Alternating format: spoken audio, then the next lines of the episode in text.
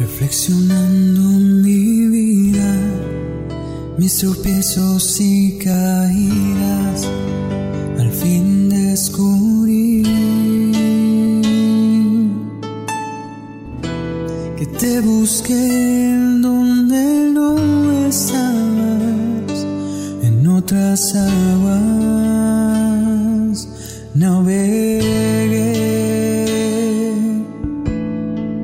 amigos? Sean bienvenidos una vez más a este su podcast favorito, Camino a la Santidad. El día de hoy estaremos hablando sobre San Próspero de Aquitania, este santo discípulo de San Agustín, uno de los primeros continuadores de la crónica universal que fue iniciada por San Jerónimo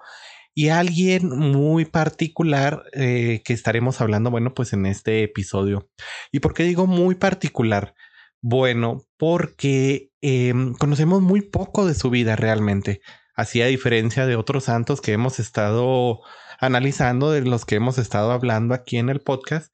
Bueno, pues realmente conocemos muy poco de la vida de San Próspero, pero lo que conocemos, eh, sus escritos que nos han llegado hasta nuestros días, han aportado grandemente a la iglesia y nos han ayudado en situaciones, eh, bueno, han ayudado a la iglesia en momentos en los que, bueno, pues la situación más lo requería. Entonces podemos decir como que en el ejemplo de San Próspero, bueno, pues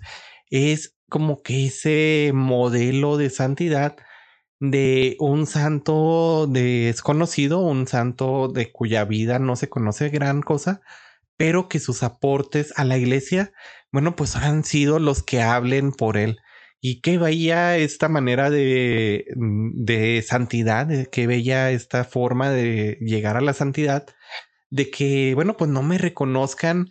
realmente por lo que yo he hecho en mi vida, que no sobresalga yo, sino que quien sobresalga sea el mismo Jesucristo a través de las obras que va realizando por mi mano.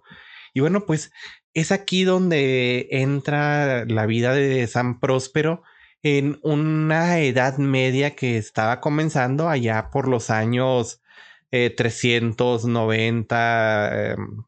400, 420, o sea, en el momento en el que, bueno, pues e, está eh, comenzando propiamente la Edad Media en el que el imperio romano cae, el imperio romano de, de Occidente eh, cae, ya no más queda el imperio romano de Oriente. Y bueno, pues empieza a desfragmentarse todo lo que fue el gran imperio romano en diferentes regiones empiezan a surgir reinados, empiezan a caer reinados, empiezan las guerras por los territorios que antes, bueno, pues fueron parte de un solo, de una sola nación unida, que bueno, pues era el gran imperio romano, que para muchos indestructible. Y bueno, pues al momento de caer nos encontramos en esta época en la que hay un poco de caos, un poco de incertidumbre sobre qué es lo que va a pasar y bueno, pues empiezan algunas doctrinas, eh, algunas herejías propias eh, en la Iglesia Católica. Y bueno, una de estas herejías es el pelagianismo. Eh, ¿De qué trataba esta, mm, esta herejía? Bueno, pues surge como una doctrina entre estos siglos en el que, bueno, pues se negaba la existencia del pecado original y los que defendían esta doctrina decían que, bueno, pues el pecado original solo eh, afectaba a Adán y a nadie más, a ninguno de sus descendientes, por lo tanto, toda la humanidad nacía libre por completo del pecado original, nacía libre de toda culpa y por tanto, pues las funciones del bautismo eran meramente insignificantes. Quedaba en un segundo plano el bautismo para las personas porque esto no nos volvía hijos de Dios, porque no nos liberaba de esta culpa del pecado original y porque tampoco entraba dentro de esta creencia la gracia de la salvación de nuestro Señor. Entonces, como ya lo hemos visto dentro de episodios anteriores, eh, esta herejía venía a decir que pues básicamente el bautismo no servía para nada, que todos éramos um, salvos ya desde el momento de nuestro nacimiento, sin ningún pecado, sin ninguna culpa, como si hubiéramos nacido eh, inmaculados, así como nació la Virgen María. Y bueno, pues la única cosa que nosotros teníamos que hacer era simplemente no pecar, eh, portarnos bien y este no entraba para nada la gracia salvífica del Señor. Aquí era básicamente obrar bien siguiendo un buen ejemplo de Jesús y eso bastaba para mi salvación. Entonces, bueno, pues aquí es donde entra San Próspero a hablarnos un poco de esto. Y bueno, pues lo interesante de su vida es que él no era un gran este obispo, no era un gran sacerdote, no era un monje, simplemente era un simple laico, una persona seglar, alguien como nosotros, que, bueno, pues empezó a ser atraído por Dios hacia los caminos de la teología, fue discípulo de San Agustín de Hipona, como hemos visto, y bueno, pues este, mediante su vida normal, su vida de laico, eh, fue un gran servidor de la iglesia y empieza a hablar en contra de esta doctrina. Y bueno, pues esta doctrina que pronto fue extendiéndose por la misma iglesia y se convirtió en lo que se conoció en su tiempo como semipelagianismo, que bueno, pues vendría a ser como que adoptar estas ideas de que solamente basta mi propia gracia sin eh, intervenir eh, la gracia divina y bueno, pues empezó a colarse en algunas secciones, en algunas mm, partes de la misma iglesia, a lo que bueno, pues Próspero, este San Próspero, eh, bueno, pues empezó a hablar acerca de esto. Y es así como, bueno, pues da a conocer por medio de sus escritos esta disputa que existía en la doctrina en aquellos tiempos y bueno, pues empieza a redactar estos escritos en contra de algunos monjes, como lo hemos visto, que ya empezaban a adoptar estas creencias. Y así es como en el 428, bueno, pues escribe una carta a San Agustín, que en aquel momento pues se encontraba en la ciudad de Hipona, y le presenta ahí algunas dificultades que han surgido en su comunidad en Marsella y los alrededores eh, acerca de esta doctrina y cómo se van desarrollando los acontecimientos. Es así que, bueno, pues San Agustín se pone manos a la obra, eh, escribe dos tratados al respecto, hablando sobre la gracia, hablando sobre el pecado original, y bueno, pues empieza estos escritos que son sobre el don de la perseverancia y de la predestinación de los santos. Mientras tanto, bueno, pues en apoyo con su maestro, Próspero empieza a redactar sus propios escritos sobre la gracia y sobre la libre voluntad. Y bueno, pues sus escritos empiezan a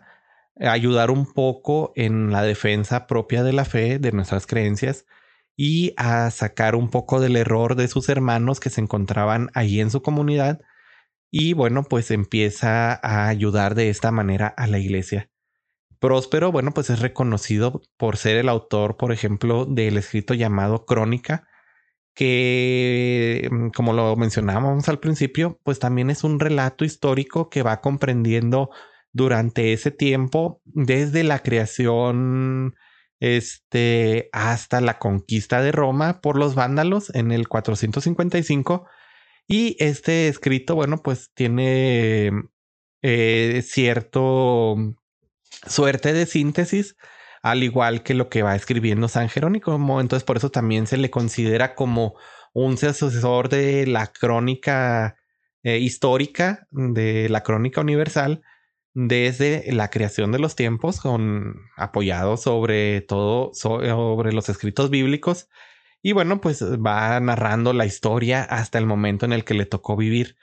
en ese momento en el que cae eh, Roma como tal. Y bueno, este Próspero también es reconocido por estar al servicio del Papa León Magno. Fíjense, una persona como hemos visto laica, alguien que no tenía estudios propios de sacerdocio, ni era un obispo, ni un monje, está al servicio de un papa. Eh, y bueno, pues se cree que él era nacido en Aquitania, en esta región eh, del mundo, y es de ahí donde recibe su nombre. tampoco, como hemos visto, tampoco sabemos de su vida, que bueno, pues se adopta como su apellido San Próspero de la ciudad en la que nació. Y, y bueno, este, una buena parte que le que tuvo él en aquel entonces, si vemos en ese momento cuando comenzaba la Edad Media, pues era casi casi la monarquía, las personas que estaban en la alta sociedad, las personas que se encontraban en algunos puestos o habían nacido en familias privilegiadas y las personas que por completo pues habían nacido en la pobreza y iban a morir en la pobreza y no tenían forma de salir de ahí. Eh, San Próspero, bueno, pues tiene la buena fortuna, hasta su nombre lo indica, de nacer en una familia pues relativamente acomodada. Es como por esto que, bueno, pues tiene una buena educación, este tiene eh, algunas comodidades que su patria, sus compatriotas no tenían. Y bueno, pues eh, se dice que era muy frecuente a visitar la compañía de los monjes para estudiar junto con ellos en el monasterio de San Víctor en Marsella, ahí al sur de Francia. Y bueno, pues eh, él nunca entró en este mundo de los clérigos, siempre permaneció en estado seglar. Hay algunos que dicen incluso que llegó a ser casado, y bueno, mediante este eh, vida de laico, este se le atribuye pues estos escritos que han ayudado a hablar en contra de esta herejía. Eh, también se le atribuye un poema de que se llama el poema de un esposo a una esposa. Entonces, esto es lo que nos indica que él, bueno, pues era casado. Y bueno, pues em, también se podría aplicar un poco a él, a su vida cristiana, la profundidad de sus pensamientos, porque bueno, pues alguien con tan poco acercamiento a las cosas sagradas, eh, me refiero a, em, digo, la vida de un sacerdote en aquel entonces, pues era constante estudio, la vida de un monje era de constante estudio. Eh, y bueno, pues él nada más el estudio que tuvo ahí con el acercamiento con estos monjes, con el estudio que, bueno, pues pudo costearse gracias a su calidad de vida que tenía, eh, llegó a aportar grandes cosas junto con su este, maestro, San Agustín. Y, bueno, ¿qué conocemos más también acerca un poco de, esta historia de San Próspero? Eh, sabemos que él se hizo presente en algunos concilios sobre todo en los concilios de Cartago que se realizaron en entre el 416 y el 418. Y bueno, pues ahí hizo presente sus escritos sobre la defensa de la fe y bueno, posteriormente recibió la aceptación del Papa porque, bueno, gracias a sus escritos se había solucionado en parte este problema que así existía. Sin embargo, bueno, pues esto siguió, este problema siguió durante algunos años y este, donde entró en juego más la intervención de San Próspero para poder solucionar por completo y sancionar esta herejía en otro concilio más adelante. Eh, se cuenta que los monjes de San Víctor en Marsella, eh, bueno, pues empezaron camuflando estas eh, enseñanzas de el pelagianismo y este, escribiendo también ellos en contra de los escritos de San Próspero. Pero bueno, pues San Próspero en sus um, escritos admite que, bueno, esta doctrina eh, contra la que se encontraba peleando y que fue expuesta por San Agustín,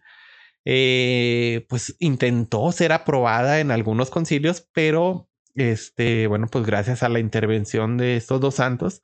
se logró evitar este pensamiento teólogo que está, teológico que estaba muy de moda en aquel siglo, bueno, pues este empezaba ahí como que a esa discusión entre si aceptarlo por completo en la Iglesia Universal o dejarlo por completo de lado porque no era algo que eh, estuviera evidencialmente eh, dentro de la misericordia de nuestro Señor y si se aceptaba este, esta herejía del pelagianismo, bueno, pues eh, iba a prestarse el que ni siquiera hubiera eh, sido necesario el sacrificio de nuestro Señor por todos nosotros, entonces vana sería completamente nuestra fe. Y bueno, pues toda esta controversia de alto nivel es donde eh, San Próspero pues va haciendo esta misión, va haciendo y ayudando en su pobre persona y él reconocía que, mm, bueno, pues como laico su fuerza terminaba simplemente en lo que era su propia persona. Él nunca se dio a la voluntad este, teológica del pensamiento que existía en ese momento y él nunca dijo yo estoy sobre encima de los pensadores teológicos, pero pues marchó varias veces a Roma para implicarse él mismo en la defensa de la fe a tal punto que como hemos visto el Papa Celestino I que ya era avanzado de edad este pues escribió a los obispos pidiendo sometimiento completo a la iglesia y recogiendo las obras de San Agustín y las obras de San Próspero para ayudarse en estas cuestiones eh, teológicas y para que nosotros, pues bueno, los que vivían en ese entonces no fueran eh, presa eh, de estos engaños. Y bueno, pues es aquí ya donde finalmente queda mm, aceptada la idea de que el hombre pues le debe el valor de la redención a Dios, a su Salvador, este, a nuestro Señor Jesucristo, y es donde entra en juego la necesidad del hombre para acercarse a los sacramentos. Esto no es solamente poca cosa como lo querían hacer ver, no es simple tapete que podemos pasar de largo y aceptar algún ministerio o acercarnos a algún sacramento nada más porque sí, porque nosotros queremos o por nuestra propia voluntad, sino que pues debemos, nos debemos nosotros como hombres a la sal, a la voluntad salvífica universal que el Señor quiso desde el principio para nuestra propia salvación. Entonces, bueno, pues esto es como llega y aporta todo este pensamiento filosófico y llega al punto en el que, mm, bueno, pues muertos los principales eh, mm, promotores de esta herejía, muerto también fallecido San Agustín, pues no queda más que una discusión entre este pobre laico, y lo digo pobre no en el sentido de pobrecito de él o en el sentido de hacerlo menos, sino de eh, en este laico tan humilde para que se mantenga en alto la bandera de la ortodoxia cristiana y para que se mantengan en alto los valores que la iglesia ha ido promoviendo hasta este momento. Y bueno, pues él termina su vida como un simple secretario, pero un simple secretario del Papa León Magno. Se piensa que puso, bueno, pues su aportación al servicio del Papa y que lo ayudó este, durante, bueno, durante la elaboración de la epístola dogmática escrita para los orientales. Eh, bueno, los estuvo, lo estuvo ayudando ahí con consejos y demás. Y bueno, pues esta epístola dogmática sale para toda la Iglesia Oriental para exponer magisterialmente el ministerio de la encarnación